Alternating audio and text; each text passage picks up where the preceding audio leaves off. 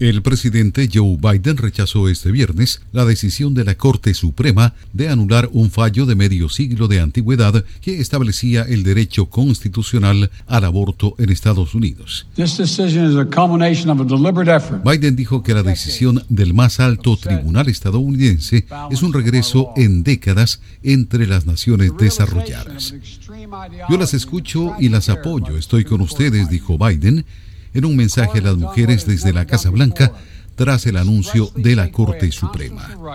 La decisión de la mayoría conservadora de la Corte anuló el fallo del caso Roe vs. Wade de 1973, dejando ahora que cada estado decida si permitirlo o no. El fallo del viernes se produjo menos de dos meses después de que se filtrara un borrador inicial de la decisión, lo que desencadenó protestas en todo el país de activistas por el derecho al aborto.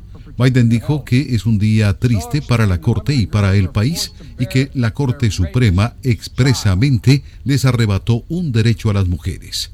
Ahora que ha sido eliminado Roe versus Wade, debemos ser claros. La salud y la vida de las mujeres en esta nación están en peligro, agregó Biden. Más detalles y reacciones en vozdeamerica.com.